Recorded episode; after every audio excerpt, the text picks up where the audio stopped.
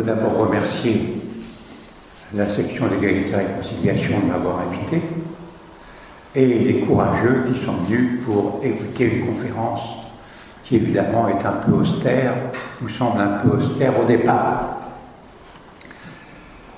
Alors je vous traiterai donc de l'Église et du ralliement, ce livre qui a été réédité par Contre-Culture, car vous savez qu'actuellement l'Église traverse une crise, une crise qui est très grave.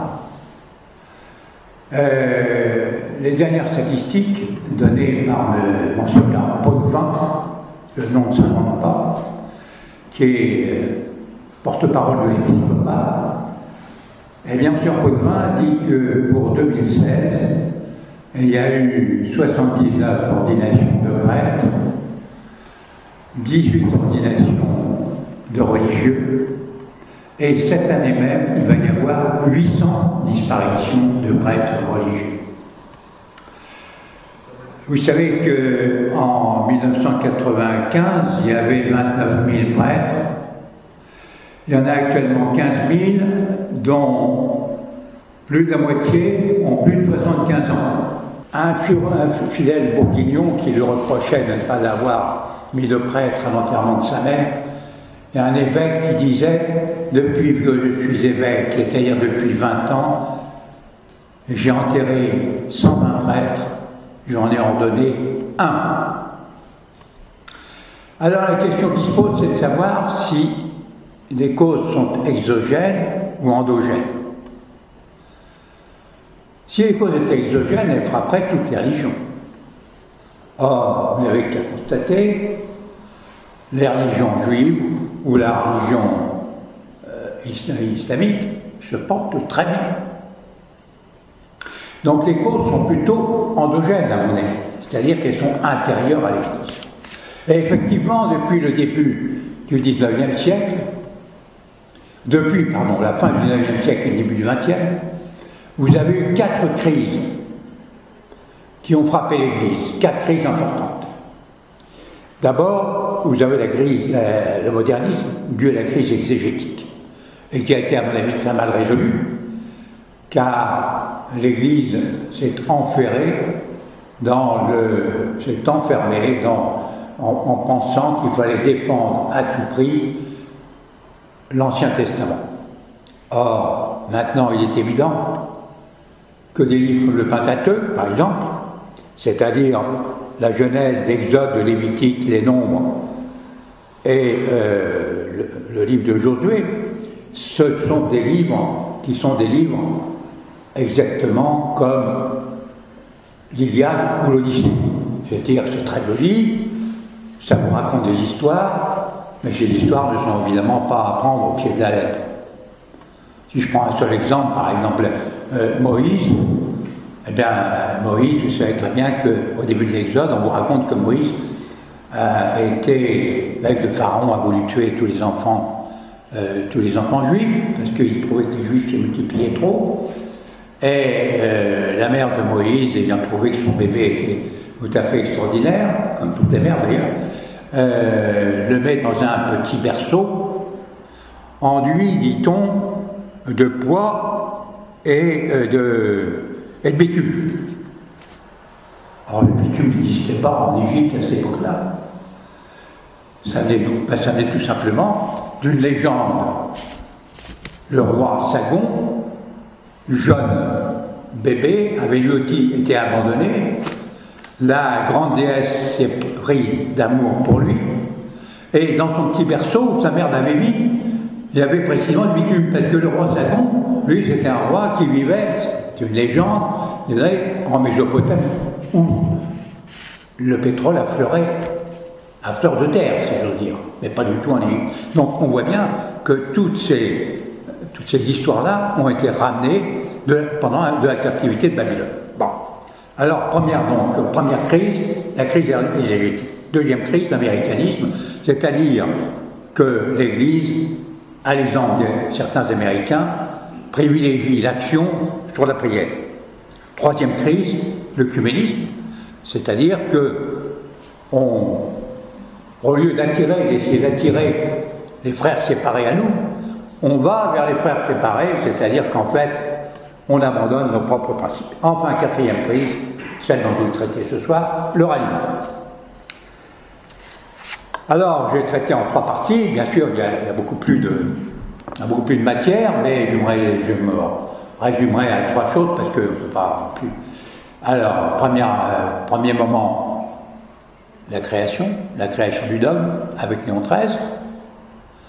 Deuxièmement, la perpétuation avec euh, Pie XI en 1926.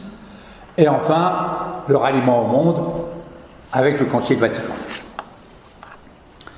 Alors parlons d'abord du premier aliment, 1892, le premier aliment. Lorsque Pie IX meurt en 1878, le conclave élit un cardinal, le cardinal Pecci, qui est âgé, qui est malade, enfin souffreteux, et les braves cardinaux se disent ça va être un pas de transition, on n'en aura pas pour longtemps. Ils se trompent du tout au tout, bien sûr, puisque Léon XIII va régner de 1878 à 1903. Et lorsqu'il arrive au pouvoir, il a une idée majeure, c'est de récupérer ses États. Car en 1870, l'Église a subi un véritable traumatisme, la perte des États pontificaux.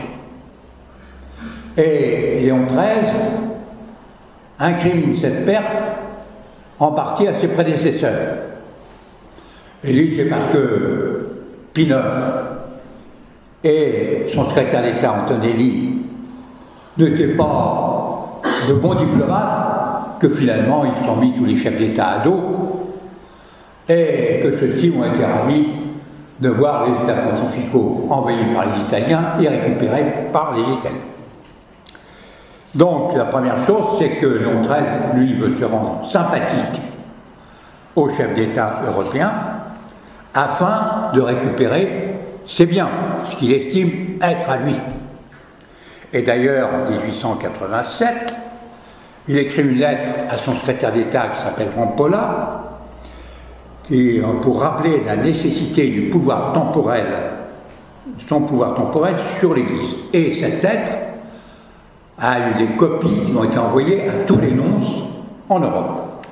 Et c'est ce rêve chimérique qui va dominer tout le pontificat de Léon XIII, à tel point qu'en 1902, recevant Monseigneur Bonomelli, qui était l'évêque d'un petit diocèse, le siège de, Crémone, en Italie, et qui avait fait un petit livre disant que le pouvoir pontifical n'était pas du tout nécessaire, au contraire, il était contre-productif. Son livre a été mis immédiatement en index, et il est reçu en 1902 par Léon XIII. 1902, c'est un an à peu près avant la mort de Léon XIII. Et voilà ce que raconte Monseigneur Bonomelli. Euh, euh, le pape me parla longuement des affaires d'Italie, de mes idées sur le pouvoir temporel. Il s'inquiéta un peu et sévèrement tourné vers moi, me dit Je vous en prie, je vous en conjure, ne me causez pas de déplaisir sur ce point. Huit, dix, quinze ans passeront. Le pouvoir temporel m'est nécessaire et ils devront me le rendre. Ils, se sont les chefs d'État. Et en cela, je suis inspiré par l'Esprit Saint. Je ne suis pas tellement sûr. J'étais stupéfait de ne voir dans cet esprit si clair, si net, à 91 ans, aucun doute sur ce qu'il disait avec une si profonde persuasion. Alors voilà, voilà le but de Léon XIII. Mais voilà, le but c'est une chose, mais ce qui est beaucoup plus important encore, ce sont les moyens, comment y parvenir? Alors Léon XIII a songé d'abord à s'appuyer sur l'Allemagne. Mais vous savez qu'en 1882, l'Allemagne avait fait un traité qui s'appelait la Triplice, un traité défensif avec l'Autriche et l'Italie. Et en 1888, pour renforcer ce traité, le jeune empereur Guillaume II vient à Rome. Et comme il se doit, il y a des banquets et des toasts. Et lors d'un toast, Guillaume II lève son verre à Rome, capitale intangible de l'Italie. Alors inutile de vous dire que c'est le genre de choses qui ne fait pas plaisir évidemment à Léon XIII. Et constatant ça, il se dit, bon, ben, il y a plus de choses à faire, c'est se tourner vers la France. Et voilà donc son, son ordre de mission, si j'ose dire, bien tracé. Et c'est ce que va dire d'ailleurs le cardinal Lavigerie, c'est ce que va écrire le cardinal Lavigerie à Eugène Veuillot, qui était le frère de Louis Veuillot et qui lui avait succédé à la tête de l'univers. L'univers était le grand journal catholique au XIXe siècle. Voilà ce que dit euh, le cardinal Lavigerie peu de temps après le toast d'Alger pour inciter l'univers à le suivre. Cette inspiration, en effet, ne vise pas seulement la France, dit le cardinal, mais elle embrasse le monde catholique tout entier. Le Saint-Siège, entouré d'ennemis, ne peut s'appuyer sur aucune puissance, ni sur l'Italie, qui veut sa ruine, évidemment, ni sur l'Allemagne, qui est foncièrement protestante, ni sur l'Autriche, qui est joséphiste et césarienne. Il, c'est-à-dire Léon XIII, ne voit après tout et malgré tout ce qui s'est passé qu'une seule alliance possible, celle de la France. Mais de la France, il ne peut se rapprocher que si la République qui nous gouverne se transforme et devient conservatrice et chrétienne. Pour qu'on se rapproche, il faut commencer par l'acceptation de la forme constitutionnelle du gouvernement et par la renonciation à l'opposition systématique. Autrement dit, il faut absolument que les catholiques acceptent la Troisième République. Et parce que dans l'esprit de Léon XIII, vous savez que c'est la Deuxième République, celle de 48 à 50, qui a ramené Pie à Rome. Et alors, Léon XIII se dit, mais au fond, si je me rapproche de la Troisième République, la Troisième République va faire pareil. Elle va me ramener aussi, elle va me redonner mes États, les États pontificaux. Ce que XIII n'avait pas compris, c'est qu'entre la Deuxième et la Troisième République, il y avait des différences fondamentales. La Deuxième République, c'est une république modérée, où il y avait des catholiques, tandis que la Troisième République, c'est une république maçonnique, qui ne veut pas entendre parler de religion, et encore moins du pape. Comme disait Gambetta en 1877, peu avant les élections, nous avons l'air de combattre pour la forme d'un gouvernement et pour l'intégrité de la Constitution. La lutte est plus profonde, la lutte est entre ceux qui restent du vieux monde dans les mains de la théocratie romaine et les fils de 1789.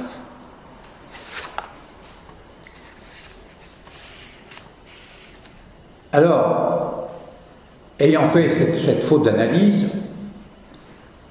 il est bien évident que le pape va prendre une mauvaise direction. En 1890, la Vigerie rencontre Sadi Carnot, qui est président de la République. Sadi Carnot est franc-maçon, et c'est un malin. Alors, il lui propose le soutien à la Troisième République pour récupérer le pouvoir temporal du pape, mais en contrepartie, il demande au pape d'intervenir pour séparer le clergé des groupes conservateurs, c'est-à-dire en fait pour diviser les catholiques. C'est la grosse ficelle. Mais Léon XIII va mordre à l'absent. Le cardinal de la Vigerie est chargé de tirer le premier coup de canon, et il va le faire, comme vous le savez, avec le euh, fameux toast d'Alger, le 18 novembre 1890, toast qui va être suivi un peu plus d'un an et demi plus tard, par l'encyclique Au milieu des sollicitudes, qui va évidemment diviser les catholiques. Alors donc, 7 février 1892, parution de l'encyclique Au milieu des sollicitudes. L'encyclique se divise en trois parties, grosso modo, la thèse, l'hypothèse et la synthèse.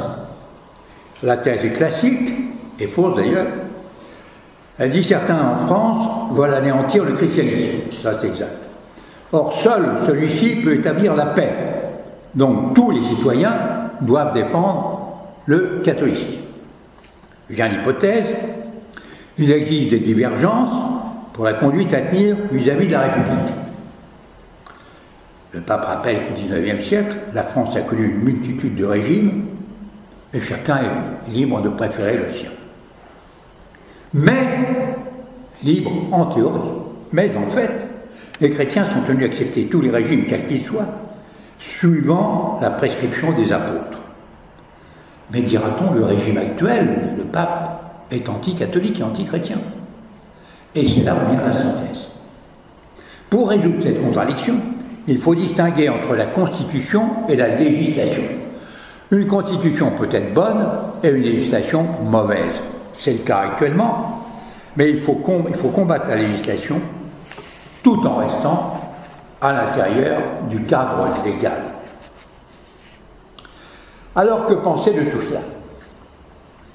Eh ben, D'abord, comme l'a dit, dit Émile Olivier, ancien Premier ministre de Napoléon III dans le Figaro, avec cette encyclique, le pape Léon XIII opérait une véritable révolution copernicienne.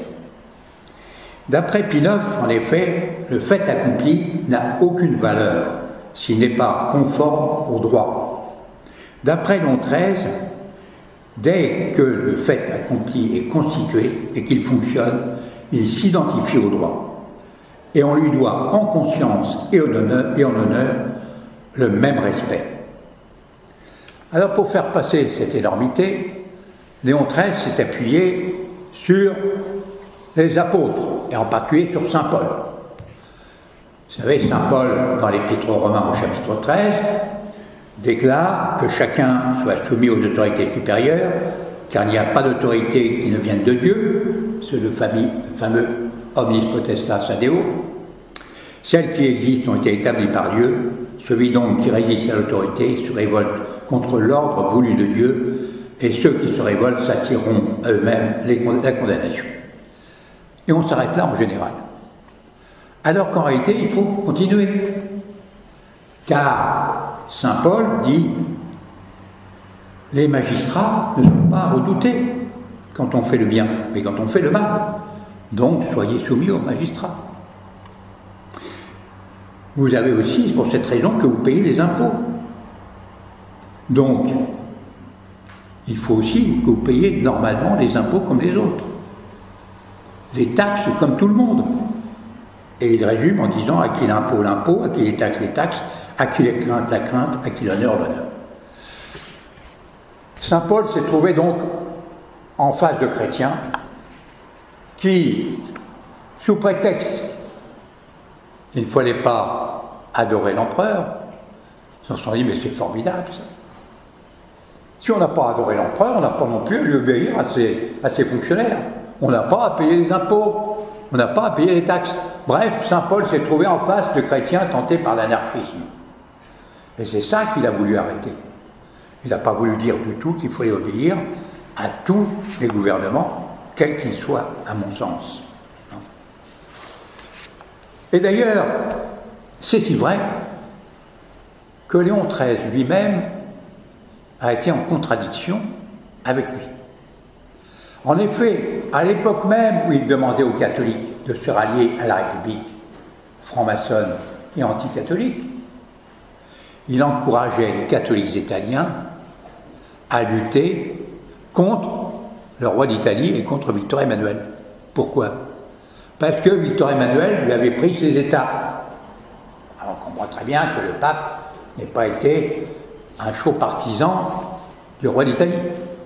Mais vous ne pouviez pas, dans un sens, obliger les catholiques de France à faire le grand écart, et dans l'autre, encourager les catholiques italiens à faire le contraire. Donc, vous voyez bien que dans tout cela, il y a des contradictions. Et tout, évidemment, toutes ces contradictions ont une conséquence, la division des catholiques, et les résultats en politique ont été désastreux. L'encyclique paraît en 1892. Pourquoi? Parce qu'en 1893, il va y avoir des élections. En 1892, la chambre sortante, dans la chambre sortante, vous avez à peu près 200 conservateurs monarchistes. 1893, vous avez, à la suite des élections, c'était un scrutin uninominal à deux tours, c'est un peu ce qu'on appelle le scrutin d'enregistrement, mais c'est un peu comme le nôtre. Hein.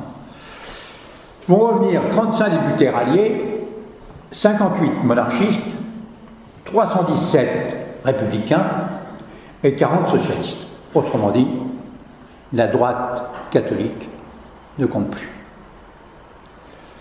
1898, nouvelles élections. Alors là, le pape fait passer des instructions aux évêques pour qu'ils soutiennent absolument les candidatures des ralliés. Résultat, 32 ralliés, 44 monarchistes, 16 centre droits et 432 députés de gauche. Donc vous voyez que c'est la catastrophe. La politique pontificale va se terminer par un désastre. Désastre qui va se perpétuer d'ailleurs. Vous savez très bien qu'il va y avoir le vote contre les congrégations. Ensuite, la, la rupture des relations avec le Vatican et aussi la rupture du concordat. Voilà où nous a mené la politique de Léon XIII. Il n'y a qu'une chose bénéfique dans tout ça, c'est la création d'Action française. Pourquoi? Parce que Maurras va en tirer les conclusions. Puisque Léon XIII veut séparer absolument la religion de la politique,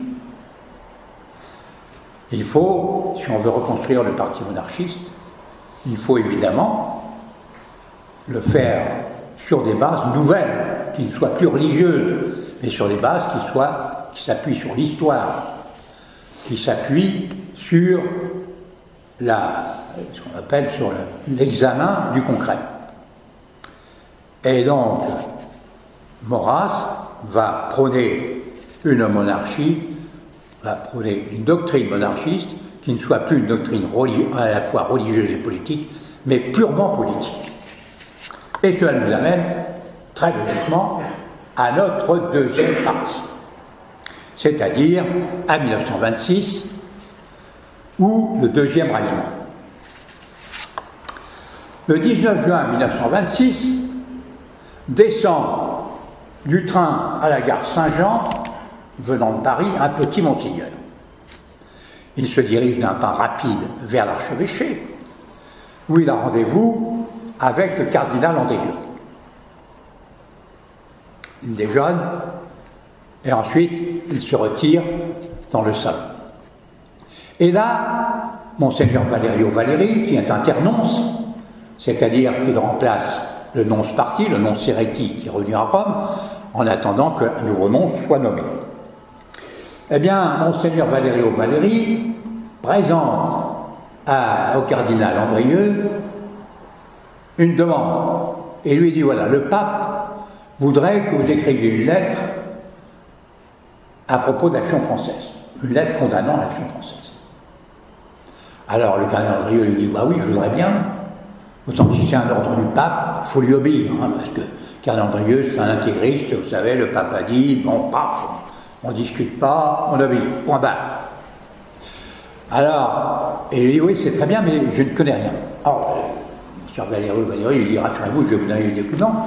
Là, j'ai apporté un petit fascicule des articles de Passelec, un journaliste belge, Passelec, je vais vous le laisser. Et il faudrait que ça, ça soit fait très rapidement. Euh, avant de la publication, vous m'enverrez votre projet. Je le soumettrai à Rome. Il sera lu et approuvé ou non par le pape. Et à ce moment-là, vous pourrez être publié. Et donc le 15 juillet, c'est-à-dire très peu de temps après, le calendrier adresse sa lettre à euh, Monseigneur Valerio Valéry, qui le 17 juillet l'envoie à Rome, et le 22, elle revient de Rome avec ce petit mot du cardinal Gaspari, qui est secrétaire d'État. Euh, le Saint-Père il lui dit que le Saint-Père avait lu le projet de la première à la dernière ligne avec la plus grande attention. Il approuve ce projet avec plaisir et envoie à son éminence une bénédiction très spéciale. Lorsque cette lettre aura été publiée, le Saint-Siège exprimera officiellement et publiquement son propre point de vue à ce propos. C'est ce que fit le pape le 5 septembre d'ailleurs. Il approuva hautement ce tissu d'ineptie. Parce qu'en effet, qu'avait fait le cardinal Andrieux?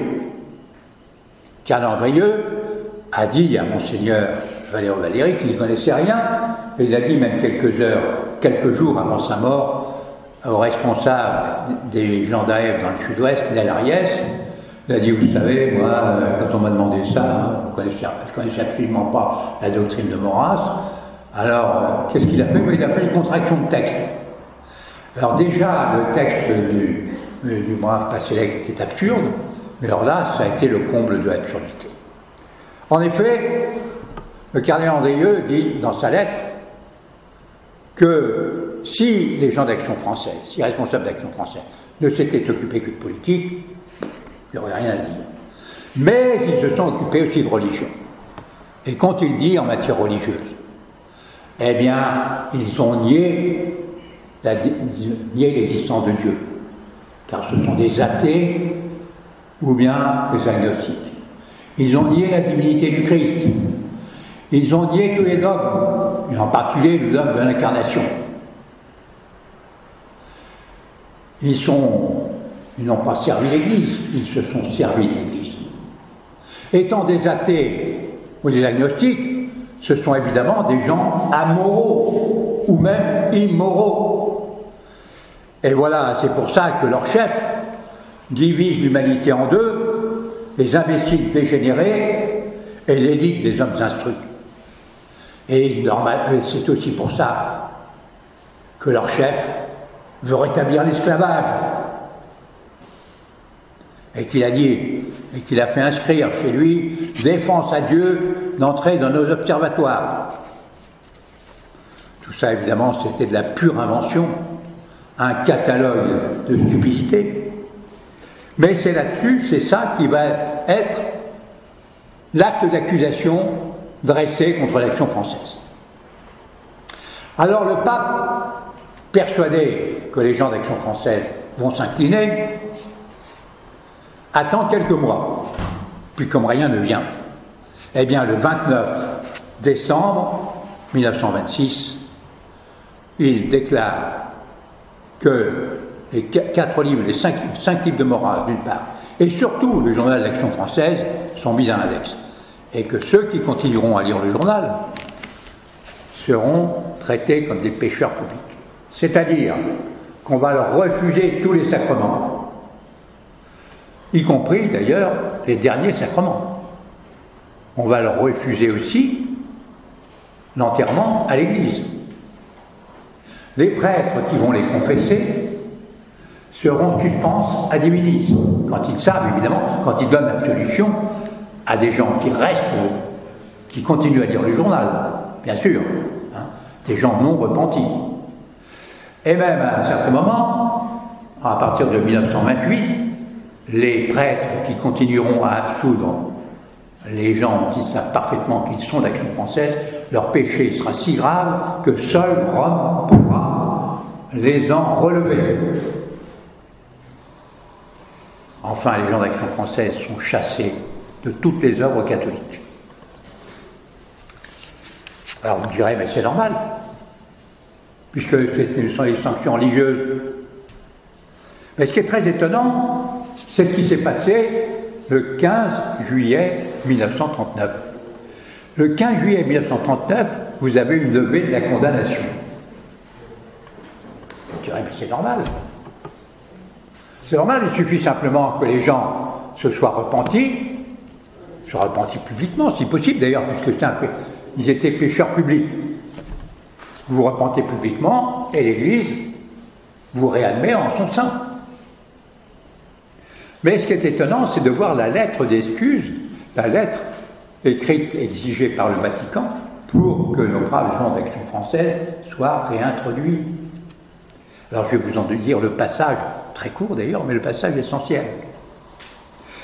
Pour ce qui concerne le passé, écrivent les dirigeants d'Action française, nous exprimons la plus sincère tristesse de ceux qui, dans les polémiques et controverses antérieures et postérieures au décret de condamnation du Saint-Office le 29 décembre 1926, a paru et a été de notre part irrespectueux, injurieux et même injuste envers le Saint-Siège et la hiérarchie ecclésiastique, et contraire au respect que tous doivent avoir pour toute autorité dans l'Église. Non mais c'est extraordinaire. C'est fabuleux. C'est comme si on avait accusé quelqu'un d'avoir tué sa concierge, et 13 ans plus tard, on le libère en lui disant écoutez, écrivez une lettre en disant que vous avez tiré la queue de son chat, c'est très méchant, et on vous libérera. Ben, c'est quelque chose d'extraordinaire, ça n'a pas de sens. Parce que normalement, pour rentrer à l'intérieur de l'Église, on aurait dû, repartir de l'acte d'accusation du cardinal Andrieux, approuvé par le pape. Or là, on exige une simple petite lettre en disant ah non, non, non, on regrette beaucoup, vous savez, on n'a pas été gentil, on a, on a, employé des mots un petit peu violents là, mais c'est rien, hein, pardonnez-nous, et, et c'est ce qu'on fait, on les réintroduit. Donc ce n'est pas une condamnation religieuse qui a, eu lieu, c'est une condamnation politique, exactement comme pour Jeanne d'Arc. Car n'oubliez pas que Jeanne d'Arc a été condamnée pour des raisons soi-disant religieuses.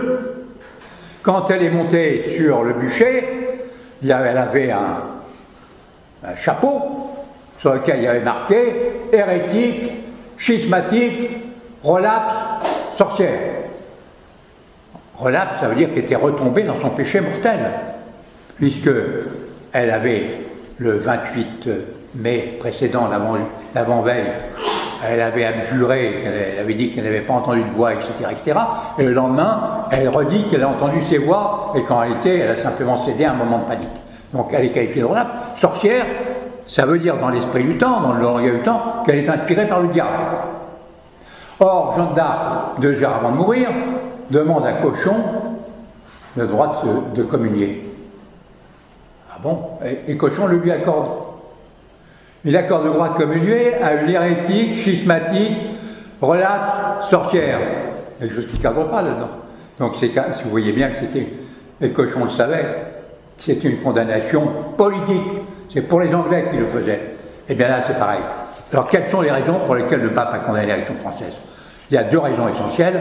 Une raison de politique extérieure, que je ne développerai pas, et que je vous rappelle quand même, c'est, d'une part, pour obliger l'action française à suivre la politique de Briand, car Briand voulait une réconciliation avec l'Allemagne, n'oubliez pas le Carnot, 1926, ça suit 1925, hein, c'est l'année d'après. 1925, c'est l'année de Carnot. Donc le pape, pour de bonnes intentions d'ailleurs, le pape ne veut plus que l'Europe reconnaisse, encore reconnaisse à nouveau une guerre de 14. Et donc, il veut lutter contre ce qu'il considère comme le nationalisme belliqueux, le nationalisme d'action française. Il va s'apercevoir d'ailleurs à partir de 1934 qu'il a complètement tort. Il n'en changera pas pour autant sa politique. Et la deuxième raison, terminer le ralliement. Et euh, d'ailleurs, il le dit dans son allocution, mais c'est dans un langage très empoulé, euh, pas, très, pas très clair, euh, dans son allocution le 20 décembre 1926, mais surtout, surtout, il fait des confidences. Il fait des confidences d'abord au père Burtin. Il avait demandé au père Burtin, qui était un père blanc, de venir le voir pour lui expliquer un point de sa rêve. Alors Père Gustin va le voir. Et puis, il raconte ceci à notre ambassadeur de France à Rousseau. Voilà. Au bout de 20 minutes, il se mettait à genoux, c'est l'ambassadeur qui raconte ça, pour se retirer lorsque le pape a commencé par lui parler d'Aef. Et cela pendant un quart d'heure. À propos du cardinal Lavigerie et de Léon XIII, cardinal Lavigerie, fondateur de son ordre, hein, Père Blanc, il a dit qu'on avait eu tort, qu'on avait eu bien tort de ne pas les écouter. Nous avons perdu 50 ans et il faut en revenir là. Et pourquoi Pion fait-il cette confidence au père Burtin? Bien Parce que le père Burtin était euh, procureur de son ordre déjà dans les années 1890. Et il avait servi d'interface entre le cardinal Lavigerie et Léon XIII lors du fameux toast d'Alger et la par la suite du toast. Deuxième chose, donc vous voyez que Pion était parfaitement au courant, il savait à qui il s'adressait. Le père Burtin, maintenant, c'est un nom qui est complètement oublié, mais à l'époque, il a joué son rôle. Deuxième chose, quelques mois après, il reçoit Monseigneur Rousseau, qui était un sympathisant d'AF, il était évêque du Puy. Et voilà ce que le père Le écrit à Monseigneur Cholet, archevêque de Cambrai, à propos de, des deux audiences que le pape a accordées à Monseigneur Rousseau. Le pape lui a donné deux audiences, chacune d'une heure et demie. C'est le pape qui a toujours parlé. La première, première audience se résume Ils m'ont injustement comparé à Pidis. Ils disent que je suis allemand. Il, y a deux lignes illisibles. Et ensuite, les catholiques français doivent ne, doivent ne pas bouder la République. Ils doivent y entrer la monarchie française, avec le, rigorisme et le gallicalisme, n'a pas été plus favorable à l'Église que la Troisième République, ce qui est évidemment absurde. Ce sont les hommes qu'on peut changer, non la Constitution. C'est aussi absurde. La conclusion tirée, l'AF étant un sérieux obstacle, à cela doit disparaître. C'était clair. L'AF devait disparaître parce qu'il fallait opérer un ralliement total à la République, parce que il faut vous dire qu'au moment des élections, l'AF maintenait ses candidats au second tour, et le résultat, c'est qu'elle faisait perdre 5 ou 10% des voix aux candidats modérés, catholiques modérés ou républicains modérés, et on lui imputait les échecs, évidemment, l'échec de la Chambre en 1924 et l'échec, qui va de nouvel échec en 1928. Donc le pape veut absolument liquider l'action française. C'est clair, ce sont pour des raisons politiques qu'il a agi. Alors maintenant, voyons les conséquences très rapidement. La, période d'exclusion des gens d'Action française a duré 13 ans. Alors vous me direz, c'est très peu, 13 ans. Oui, mais en réalité, ça a été très profond et très important. Important pour l'AF. Parce que l'AF, évidemment, sort vainqueur de cette affaire-là mais elle sort vainqueur et brisée, car beaucoup de gens l'ont quittée. Et les jeunes, à partir de 26, surtout les jeunes catholiques, ne vont plus à l'AF. Donc la sève n'arrive plus. C'est un mouvement qui vieillit, qui se sclérose. Quelques chiffres vous en donneront un aperçu.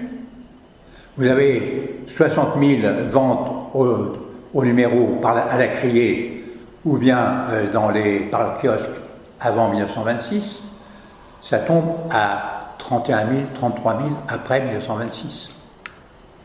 À Louvain, en Belgique, vous aviez 600 exemplaires de l'Action française vendus au début de 26. Une quarantaine à la fin, 8 après la condamnation. Vous voyez un peu la dégringolade. Première conséquence. Deuxième conséquence, c'est conséquence politique. Car seul le nationalisme français a été condamné. Pour le plus grand profit de qui? Eh bien de l'Allemagne, évidemment. Car le nationalisme allemand, lui, a pu se développer très librement. Et c'est pourquoi, d'ailleurs, avant, à mon avis, avant d'être battu sur les champs de bataille, la France a été battue dans les sacristies et dans les confessionnaux. Enfin, troisième conséquence, et plus importante, c'est sur le plan religieux car 1926 est une date clé dans l'histoire de l'Église. Comme dit l'abbé de Nantes, en 1939, quand Pie meurt, l'Église a changé d'âme, mais personne ne s'en est aperçu. Elle a changé d'âme pourquoi? Parce que l'action française avait amené ou ramené au catholicisme un certain nombre d'intellectuels et beaucoup de gens des intellectuels comme Henri Massis, Jacques Maritain, Léon Daudet, Henri Bogner, etc. etc. Pourquoi? Parce qu'il y avait une véritable, conformité, une convergence naturelle entre l'empirisme organisateur de Maurras et l'adéquation rei et intellectus de saint Thomas d'Aquin. Et c'est pour ça d'ailleurs que beaucoup de thomistes étaient en même temps proches du maurassisme comme le cardinal Brio, euh, Bio, pardon, les pères Peg, Garrigou-Lagrange, etc., etc. Ou Maritain. Alors Maritain, pour se tirer d'affaire, a été obligé de renier ses anciens amis. Il a écrit d'ailleurs un ouvrage expliquant la condamnation, pourquoi Rome a parlé, parce que ce qui est très amusant là-dedans, c'est que les considérants ont été écrits après la condamnation. Trouve ça très drôle, parce que, en général, quand on, émet un jugement, on met les considérants d'abord, considérant que, considérant que, considérant que, attendu que, attendu que, attendu que, par conséquent, machin sera condamné. Mais là, on condamne, et après on se dit, il faut quand même expliquer un peu aux gens, on va essayer de leur dire ce qui s'est passé. Bon. Toujours est-il que la condamnation d'AF va euh, entraîner aussi la disgrâce un peu du thomisme et par contre l'apparition de forces tenues jusqu'alors en lisière, en particulier le modernisme et l'immanentisme. L'immanentisme, c'est la doctrine qui consiste à établir une, vérité religieuse sur les aspirations et les exigences et les énergies propres à l'âme humaine. C'est euh, ce qui est essentiellement, c'est la doctrine de Blondel. Or, Blondel avait été tenu en lisière jusqu'ici, bien qu'il ait eu beaucoup d'influence. Blondel a eu une certaine influence, en particulier sur les jésuites. Les frères Valencin, qui étaient deux juifs convertis, ont introduit euh, Blondel au Scholastica euh, de Jersey, et puis après, ayant été nommés à Lyon, à Fourvière. Ils ont eu aussi beaucoup d'influence quand le, Scholastica est revenu en 24 à Fourvière.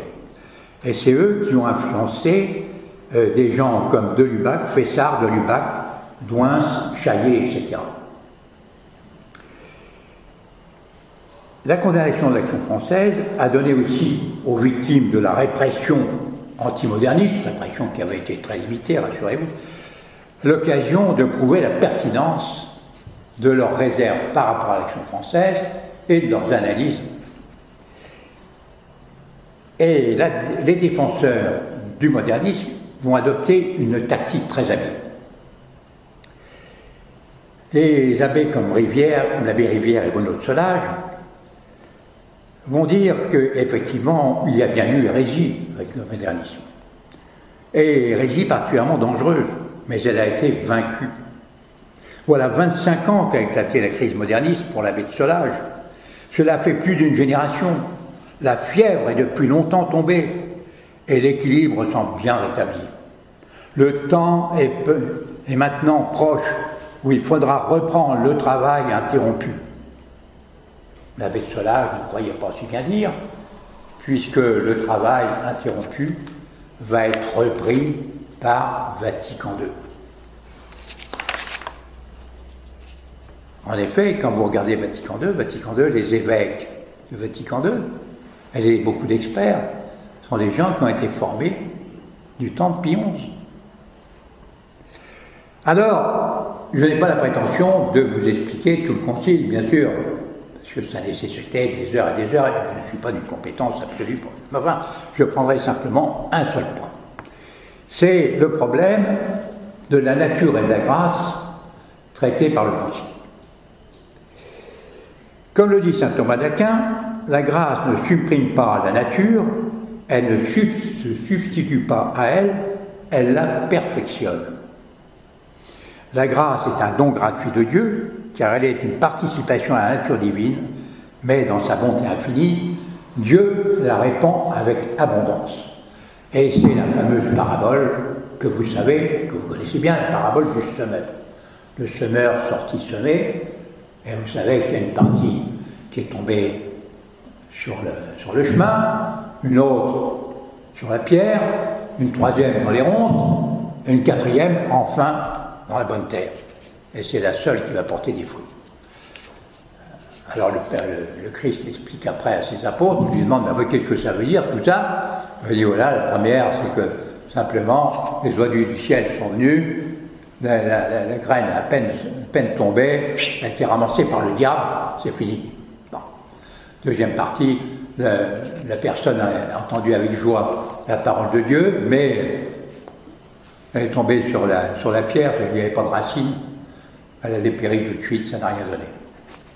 La troisième partie sont celles qui sont tombées dans les ronces. Elles ont poussé, mais les ronces les ont étouffées, c'est-à-dire que les plaisirs, euh, la richesse, etc., etc., tout ça a étouffé les bons penchants. Et seule la quatrième partie va, va donner des fruits.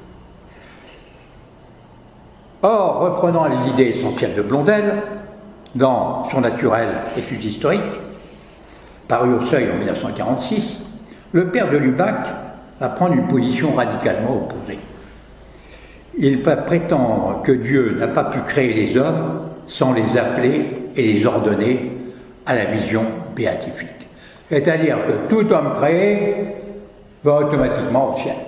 Il a son billet de paradis à partir du moment où il naît, il a son billet de paradis. Titre de vous dire que ça, ça a été tout de suite repéré par Rome, et dans Humani Generis, le pape Pie XII a euh, flingué cette théorie en disant d'autres déformes. Écrivait le pape la vraie notion de la gratuité de l'ordre naturel quand il prétend que Dieu ne peut créer des êtres doués d'intelligence sans les appeler et les ordonner à la vision béatifique. Le père de Lubac va se soumettre, au moins théoriquement, dans son nouveau bouquin Le mystère du surnaturel, mais ces idées vont être reprises par Karl Rahner et par Hans Kug, en particulier par le premier, dans La nature et la grâce. Et donc, le Concile Vatican II va poser une problématique tout à fait différente de la théologie traditionnelle. Et celui qui l'exprime très bien, c'est le cardinal Ratzinger, dans ses principes de la théologie catholique. Je devrais plutôt dire de la théologie néo-catholique. De tous les textes du Deuxième Concile Vatican II, rassurez-vous, je ne vais pas vous abreuver de lecture, la constitution pastorale sur l'Église dans le monde de ce temps a été incontestablement la plus difficile et aussi à côté de la constitution sur la liturgie et du décret sur l'œcuménisme, la plus riche en conséquences. Si l'on cherche un diagnostic global du texte, c'est toujours le cardinal qui écrit, on pourrait dire qu'il est en liaison avec des textes sur la liberté religieuse et sur les religions du monde, une révision du syllabus de IX, une sorte de contre-syllabus. Moi je dirais non, c'est une révision de l'évangile, une sorte de contre-évangile. Contentons-nous de constater que le texte joue le rôle d'un contre-syllabus. Dans la mesure où il représente une tentative pour une réconciliation officielle de l'Église avec le monde tel qu'il était devenu depuis 1789. On réconcilie l'Église avec la philosophie de 17 ans, avec la philosophie des Lumières et l'esprit révolutionnaire. C'est formidable. D'un côté, cette vue seule éclaire le complexe de ghetto dont nous avons parlé avant, et d'un autre côté, elle seule permet de comprendre le sens de cet étrange vis-à-vis de l'Église et du monde. Par monde, on entend au fond l'esprit des temps modernes. N'oubliez pas quand même que le monde, c'est l'anagramme du démon. Bien entendu, il faut ajouter que le climat de tout processus était marqué de façon décisive par Gaudium Espèce. Le sentiment qu'il ne devait plus y avoir de mur entre l'Église et le monde, que tout dualisme, corps, âme, Église, monde, grâce, nature, et même en fin de compte, Dieu, monde était visible, ce sentiment devint de plus en plus une force directrice pour l'ensemble. Les conséquences en sont très simples. C'est que s'il n'y a plus de différence, il n'y a plus besoin, évidemment, si vous avez votre billet de paradis, si quand vous laissez, vous avez votre billet de paradis dans vos petits chaussons, il n'y a plus besoin d'église, vous n'avez plus besoin de sacrement. Il y a bien encore deux portes, une porte qui est marquée en fer et l'autre ciel, haut, là-haut, mais la porte c'est juste pour pour faire beau joli, vous savez. Tout le monde passe par la porte ciel. La porte en fer, c'est fini. C'est terminé. Donc, s'il n'y a plus besoin d'église, s'il n'y a plus besoin de sacrement, il n'y a plus besoin de prêtre. Tout ça, c'est fini, c'est terminé. C'est pour ça que quand aujourd'hui nos évêques se disent mais comment on n'a plus de prêtre Ben oui, le Concile Vatican II, il conduit tout droit. Voilà la philosophie conciliaire. Eh bien, tant qu'on en sera là, évidemment, on n'ira pas loin. Et on va à la catastrophe. Donc en conclusion, je vous dirais qu'il n'y a qu'une chose à faire. Quand on a choisi une mauvaise voie, Vous savez que quand vous, quand vous êtes trompé dans une ville, vous ne connaissez pas la ville, ça arrive à tout le monde, on se trompe de sens. Mais qu'est-ce qu'on fait? On revient en arrière et on repart par le bon chemin. On essaie de trouver le bon chemin. Et bien là, c'est ce qu'il faut faire. Il faut repartir en arrière, mettre le dernier concile à la poubelle, et puis reconstruire quelque chose de sain. Non pas reconstruire, mais simplement reprendre ce qui était autrefois. Voilà, c'est tout, et merci.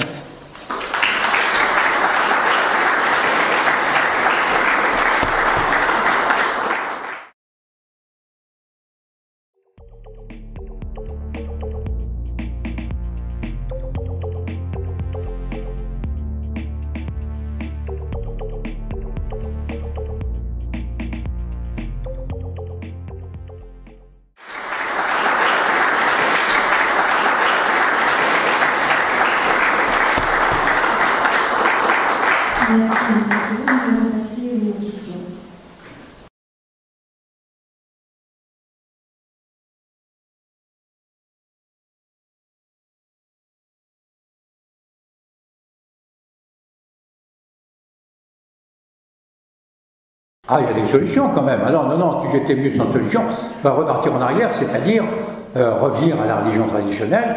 Euh, moi, je ne suis pas un fondateur de religion, moins de là, rassurez-vous, mais revenir à la religion. Euh, vous avez par exemple à Nantes, je le sais, vous êtes richement pourvu, vous avez la fraternité Saint-Pierre, la fraternité Saint-Pédis, vous avez les gens du Christ-Roi, pas les prêtres du Christ-Roi. Donc vous voyez, vous avez beaucoup de gens qui sont des gens sérieux quand même. C'est là où il faut aller, beaucoup plus. Mais je ne tape pas sur les, sur les prêtres, ne me faites pas dire ce que je ne dis pas, hein. attention, euh, ne me dites pas euh, qu'il faut euh, étrangler les prêtres conciliaires. C'est pas les prêtres, hein, c'est pas aux prêtres qui j'en veux. Les prêtres, ils sont dans une hiérarchie. Dans une armée, quand l'armée est en déroute, il ne faut pas aller dire c'est la faute du caporal machin ou du soldat bidule. C'est la faute des chefs. C'est par la tête que pourrit le poisson. C'est ça qu'il faut, faut bien se rappeler. Donc les prêtres que vous avez sont des prêtres tout à fait normaux, tout à fait sains tout à fait bien. Et il faut les soutenir, que ce soit des prêtres conciliaires ou pas conciliaires, tout ça, euh, bon, je m'en fiche. Mais moi, ce que je vous dis, c'est que la, religion véritable, c'est la religion traditionnelle. C'est tout. Parce que la religion. Vous savez, le Christ a dit, parce que le Christ, c'est quand même elle n'a pas parlé quand même euh, comme ça euh, en l'air. Il a dit c'est aux fruits vous connaîtrez là. Ah, les fruits du concile, hein, ça ne me semble pas très pertinent. Hein. Merci, je juge sur pièce, c'est tout. Merci, Moi, je ne suis pas théologien. Hein. Vous avez d'autres questions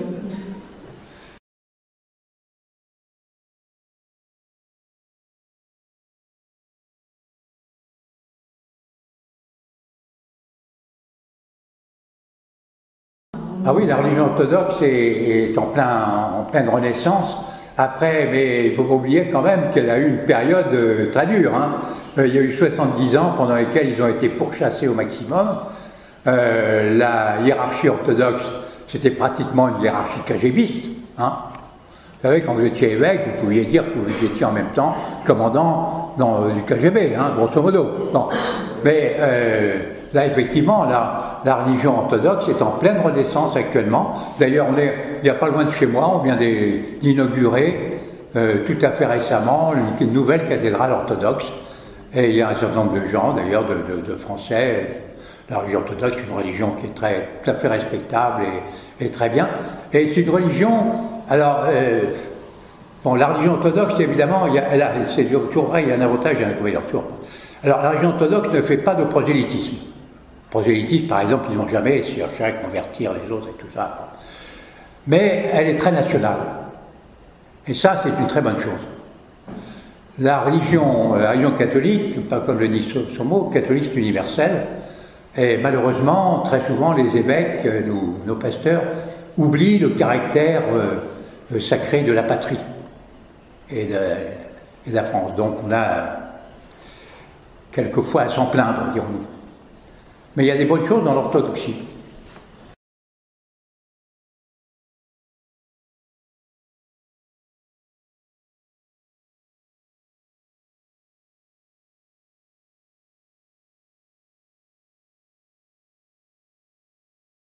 Alors, il y a un dialogue actuellement euh, entamé par Monseigneur Fellet avec Rome, mais Monseigneur Fellet, je crois, pose quand même des conditions.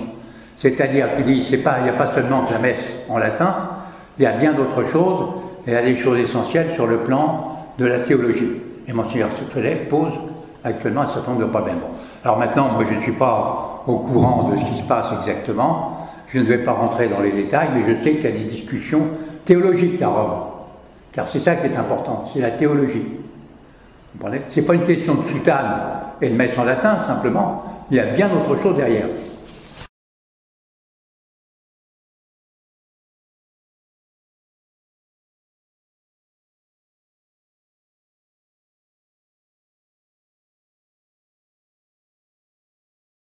Non, il n'y a pas eu de chantage, je ne pense pas. Il y a une condamnation pure et simple du pape, parce que l'action française euh, refusait. En fait, que le pape attendait, je vais vous dire, le pape était persuadé, parce que le pape a fait des erreurs d'analyse absolument fondamentales. Il s'est dit, en 1905, vous savez qu'en 1905, vous avez eu euh, la séparation des églises et de l'État. Et on a exigé que les églises fassent ce qu'on appelle crédit cultuel. Or, le pape Pie X a déclaré que l'Église catholique ne créerait pas de cultuel. Et par conséquent, l'Église a perdu le 10 décembre 1906, puisqu'il avait les églises avaient un an pour créer des cultuels, le 10 décembre 1906, l'Église catholique perd tous ses biens. Absolument tout. Les catholiques ont été obligés d'obéir au pape.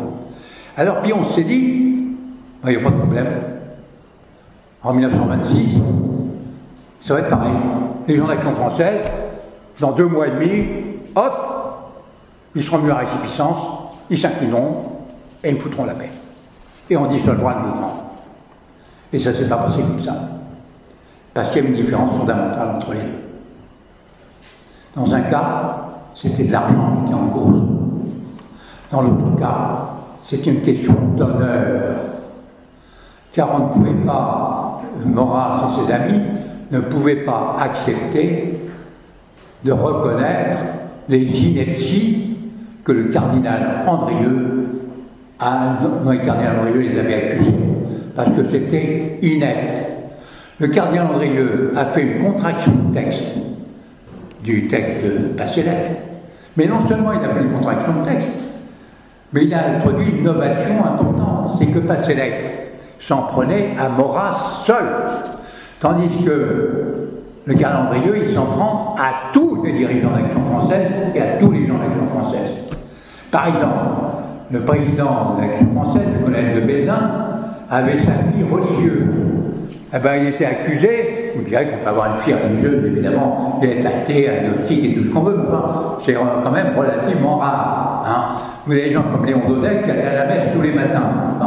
Bah, S'il avait été athée, agnostique et tout, il n'aurait pas été à la messe tous les matins. Non. Et tout ça, donc tout ça, ça n'avait pas de sens. Et c'est une question d'honneur. Et la Légion d'Action française ne pouvait pas céder. Et ils n'ont jamais cédé en 13 ans. Il y a eu des tentatives. Et ils ont toujours refusé de céder. Et ils ont eu raison.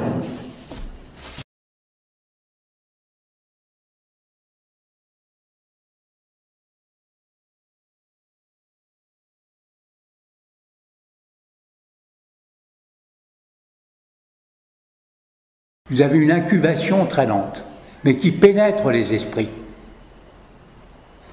Et par conséquent, Vatican II, vous êtes une partie de l'Église qui triomphe d'une autre partie. Ça veut dire que, comme dit l'abbé de Nantes, à la mort de Pie XI, l'Église a changé d'âme, personne ne s'en était aperçu. Pourquoi l'Église avait-elle changé d'âme? Parce que Pion déjà avait changé tout l'épiscopat français. Il l'avait renouvelé du tout au tout. Parce qu'il ne suffit pas d'être pape pour être obéi. Il faut avoir les courroies de transmission. Et les courroies de transmission, ce sont les évêques. Alors quand vous savez choisir vos évêques, eh bien vous arrivez, évidemment, à a changé, plus ou moins, et vous avez toute une incubation. Regardez, comme je vous l'ai dit, le thomisme a été euh, frappé en même temps que l'action française. Et à la place, sont toute une série d'erreurs qui se sont glissées dans l'Église. Tant que vous ne serez pas revenu en arrière, tant qu'il n'y aura pas eu un travail inverse de fait, ben, vous ne pourrez rien faire. Absolument rien faire. Il y en a un, tenez, vous avez un, cas très précis et très intéressant. C'est celui de Monseigneur Lefebvre. Monseigneur Lefebvre, ayant été, euh, vous savez, euh, on lui a pris son évêché de Tulle, et après le concile, il a été nommé supérieur des pères du Saint-Esprit, puisque c'était lui-même un spiritain. Alors il s'est dit, bon, il n'y a pas de problème, je vais redresser la barre. Ben oui, mais il n'a rien pu faire. Parce que malheureusement, il n'a pas été suivi par ses, par ses inférieurs. C'est-à-dire que les courroies de transmission n'ont pas marché. Donc il ne faut pas croire que parce que vous aurez un pape qui est bien, que tout changera comme ça par miracle. Car si les courroies de transmission ne répondent pas, ben il pourra, ça pourra être un très saint pape, un très saint homme, il pourra avoir des tas de qualités, mais il ne pourra rien faire. C'est-à-dire que vous ne pouvez revenir en arrière que dans la mesure où vous faites tout un travail de rénovation spirituelle à l'intérieur de l'Église. Tant que ce travail ne sera pas fait, ne pourrez rien faire. Absolument rien faire. Parce que les esprits ne sont pas disposés à vous entendre.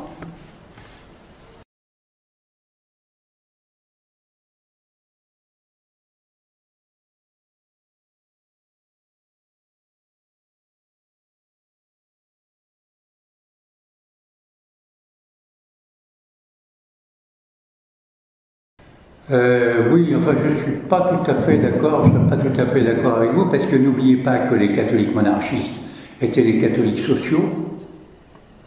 Vous aviez Albert Demain, la Tour du Pin, ce sont des gens qui ont proposé des réformes sociales euh, hardies à l'époque, refusées par les républicains, je signale. Mais c'est pour ça que vous avez très peu de poids politique. Attendez, j'entends. Non, non, non, mais. Vous avez très peu de poids politique. Albert Demain et. Ah, ben, ils n'avaient pas beaucoup de poids politique parce que les monarchistes étaient minoritaires, mais ils étaient quand même écoutés à la Chambre. C'était des orateurs, enfin, je parle d'Albert Demain surtout, qui était à la Chambre. Les Tour du Pain n'était pas député. Mais Albert Demain, qui était député, était quand même écouté. Hein. C'était un homme de, grande valeur. Et ce sont des gens qui ont lutté en faveur des ouvriers, en faveur de tous ces gens-là. D'ailleurs, n'oubliez pas que le pape sort l'encyclique Rerum Novarum en 1891, justement pour défendre la, cause ouvrière. Bon, alors on peut dire beaucoup de choses sur l'encyclique Rerum Novarum, on peut l'analyser de plusieurs façons, une façon politique aussi d'analyser Rerum Novarum. Pourquoi est-ce que le pape a sorti Rerum Novarum ben, C'était pour enquiquiner ses chers collègues chefs d'État. Pour leur dire, écoutez, vous m'avez chassé du concert des nations. Vous m'avez chassé par la porte, puisque vous m'avez pris mes états. Et moi, je vais rentrer par la fenêtre. Et je vais vous enquiquiner. Parce que vous savez, euh, rappelez-vous toujours, ce que Bonaparte écrivait au directoire. Le directoire avait pressé Bonaparte de chasser le pape, de prendre ses états pontificaux et de chasser le pape.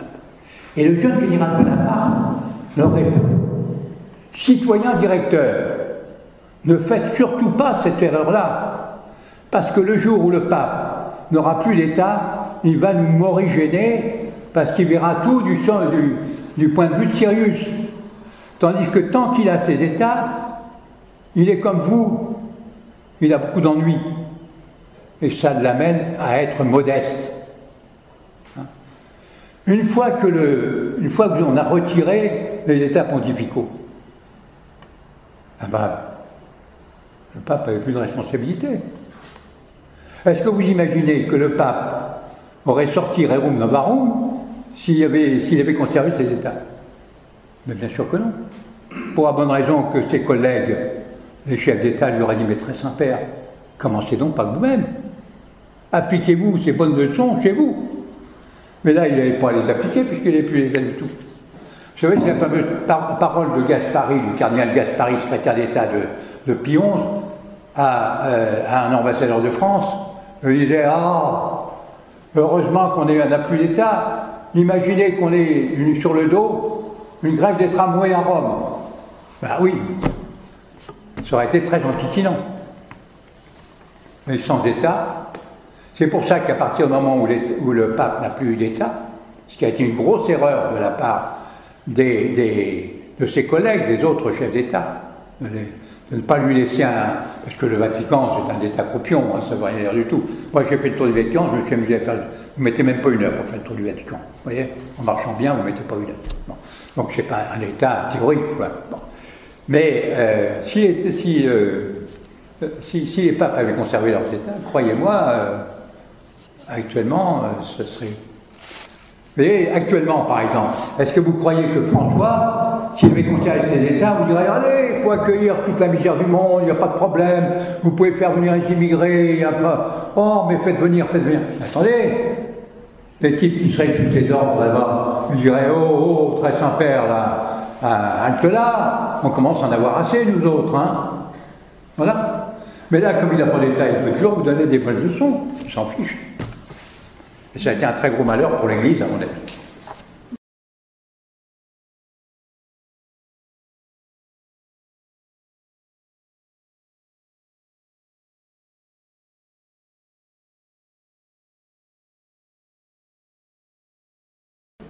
Ah ben le Saint-Siège lui dit vous pouvez, il faut accueillir tout le monde. Tout ça, ça part de bons principes, hein, de bonnes théories, la charité, tout ce que vous voulez. Mais euh, comme dit le proverbe, charité bien ordonnée commence par soi-même. Hein.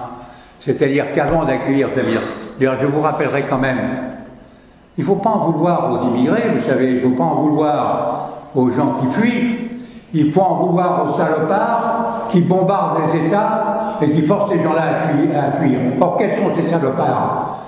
Ce sont les Occidentaux. Qu'est-ce qui a cassé l'Irak? C'est les Sur de qui? Tout le monde le sait. Qu'est-ce qui a cassé la Syrie? Si on joue encore les Occidentaux. Qu'est-ce qui a cassé la Libye? Est-ce que le, le colonel Kadhafi nous menaçait? Il allait violer nos femmes et nos enfants? Pas loin du monde. On a cassé ce pays. Regardez ce que c'est devenu maintenant. Un champ de ruines. Hein? Et après, on s'étonne que les gens viennent ici, on dit Ah mais regardez, ils reçoivent des bombes sur la gueule et ils ne sont pas contents. On ne comprend pas. Et maintenant, vous allez avoir deux candidats qui vont se présenter aux prochaines élections, M. Sarkozy et M. Juppé, pour ne pas les nommer, hein, qui ont foutu en l'air la Libye. Et qui vont vous dire, attendez, on va revenir, on va résoudre le problème de l'immigration, vous allez voir ça. Non mais ils se foutent de la gueule du monde.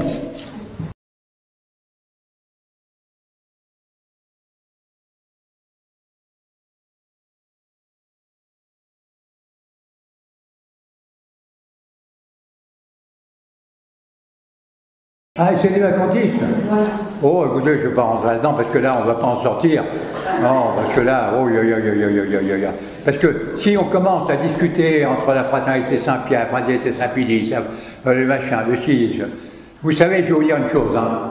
Il faudrait mieux qu'on s'unisse tous parce que, regardez la, la droite. Pourquoi est-ce que la droite n'arrive à rien? Je parle de la droite véritable. Je ne parle pas de la droite alimentaire, évidemment. Mais pourquoi est-ce qu'on n'arrive à rien? Parce qu'on est désunis. Moi, je trouve ça lamentable, personnellement. Hein, absolument lamentable. Nous sommes euh, faibles et nous sommes désunis. Eh bien, unissons-nous d'abord, au lieu de nous disputer sur ceci, sur cela et tout ça. Bon, moi, les vacantistes, qu'est-ce que vous voulez? Évidemment, le, je comprends très bien que le Saint-Siège ne soit pas. Euh, Saint-Siège n'est pas ma tasse de thé non plus. Hein Mais enfin, euh, bon, on peut espérer qu'un jour ou l'autre, comme disait euh, le pape euh, Pie IX à propos du comte de Chambord. Hein, espérons que si la Providence ne peut pas ouvrir, lui ouvrir les yeux, qu'elle lui ferme un jour. Bon, ben voilà, c'est tout. Ben, c'est ce que je souhaite aussi, hein, qu'un jour, euh, bon, ben, hein, tous les, tous les gens qui nous dirigent, il faut, il faut des changements dans tout ça. Hein? vous comprenez C'est à la tête de l'Église, il faut des changements comme à la tête de l'État. Si vous avez toujours les mêmes euh, guignols qui sont là pour diriger, vous aurez toujours, toujours, toujours, les, vous retomberez toujours dans les mêmes ornières. C'est normal. C'est absolument normal. Dans l'Église, c'est comme ailleurs. L'Église, c'est une société hiérarchique, comme l'État. Il faut, il faut changer. Enfin, regardez par exemple en France, je vais vous prendre l'exemple de la France. Aux États-Unis, quand un type échoue aux élections présidentielles, vous ne la voyez plus après. Enfin, vous entendez parler de lui, Al Gore, machin, enfin, bref. En France, vous avez des gens, vous avez depuis 40 ans, vous les voyez. Prenez un type comme Mitterrand, par exemple. Il a commencé à grenouiller dans le monde parlementaire en 1945. Et il est mort en 95. Enfin, bon, il s'est en 93, je crois, un truc comme ça, 94. Enfin, invraisemblable.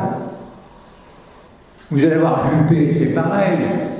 Et dans l'Église, ben, c'est un peu pareil. Vous avez des gens, il faudrait, il faudrait donner un coup de balai dans beaucoup de cas, mais enfin, on n'y arrive pas, quoi. Voilà. Maintenant, je ne répondrai pas directement pour essayer des vacantistes, parce que sans ça, je vais mettre à dos la moitié de la salle et l'autre côté au fond.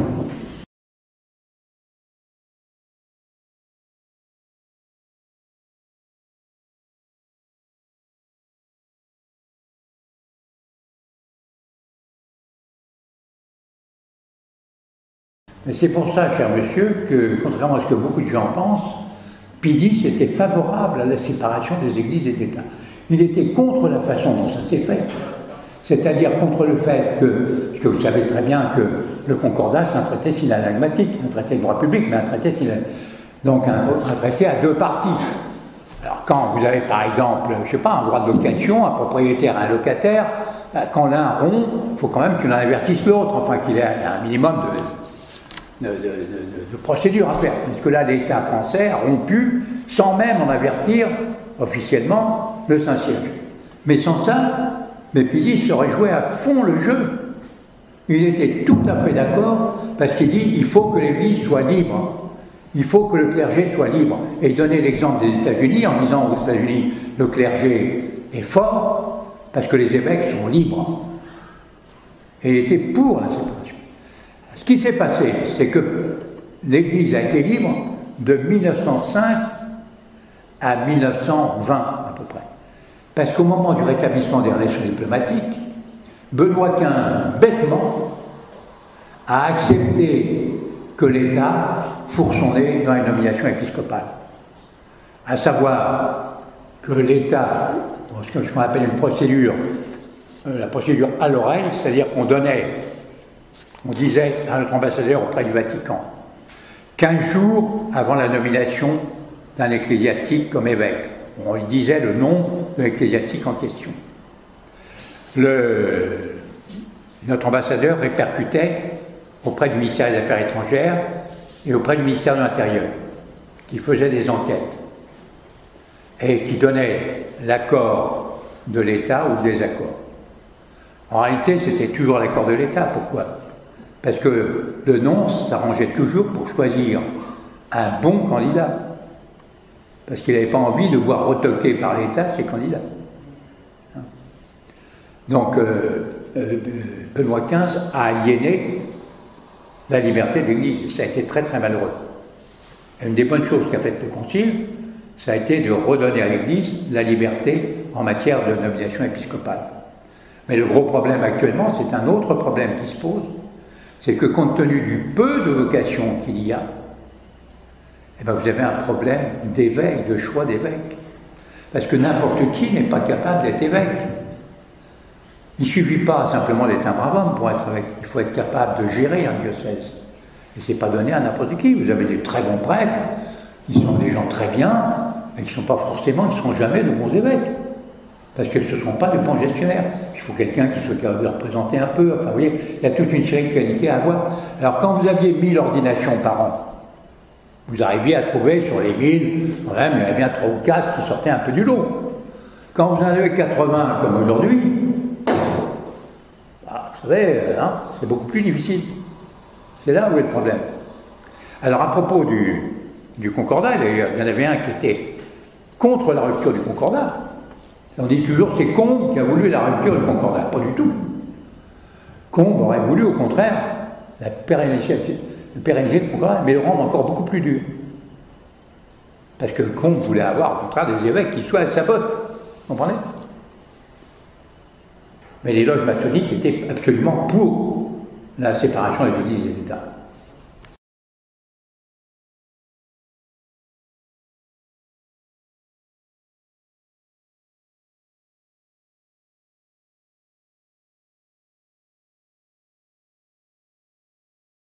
Moi, je pense personnellement que les causes ne sont pas tellement extérieures.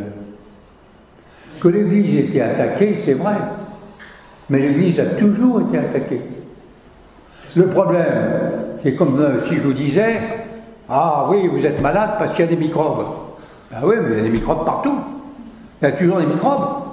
Que vous preniez le métro, que vous preniez le bus, que vous preniez le train, que vous preniez n'importe quoi, vous avez toujours des microbes. Pourquoi est-ce qu'un jour vous êtes malade? C'est parce que votre corps a mal réagi. Parce que vous n'avez pas fabriqué les anticorps voulus. Le problème de l'Église, c'est la même chose. Que l'Église soit attaquée de l'extérieur, par la maçonnerie, par les forces mondialistes, par ceci, par ceci, par cela, ben d'accord. Mais le problème, c'est que l'Église ne fabrique plus d'anticorps. C'est là le problème de fond, ou qu'elle en fabrique trop peu. Et c'est ce qui explique l'état lamentable dans lequel elle est aujourd'hui. Moi, c'est mon opinion personnelle. Maintenant, on peut très bien ne pas la partager. Hein. je n'impose à personne. Mais moi, c'est mon opinion personnelle. Parce que, sans ça, pourquoi voulez-vous que l'islam et le judaïsme en pleine renaissance? Et ce ne sont pas vrai pour le catholicisme. Même, par exemple, vous avez des religions comme les, évangéliques, si mal nommés d'ailleurs, parce que c'est bien, euh, les évangéliques, vous savez, c'est bien, bien des gens qui, euh, qui trahissent l'évangile, mais enfin, bon, mais euh, ils sont aussi en pleine, euh, en pleine, en plein essor. Vous n'avez qu'à voir en Afrique, un peu partout, même en France. Hein? Alors, comment expliquez-vous que l'Église, ça ne soit pas pareil?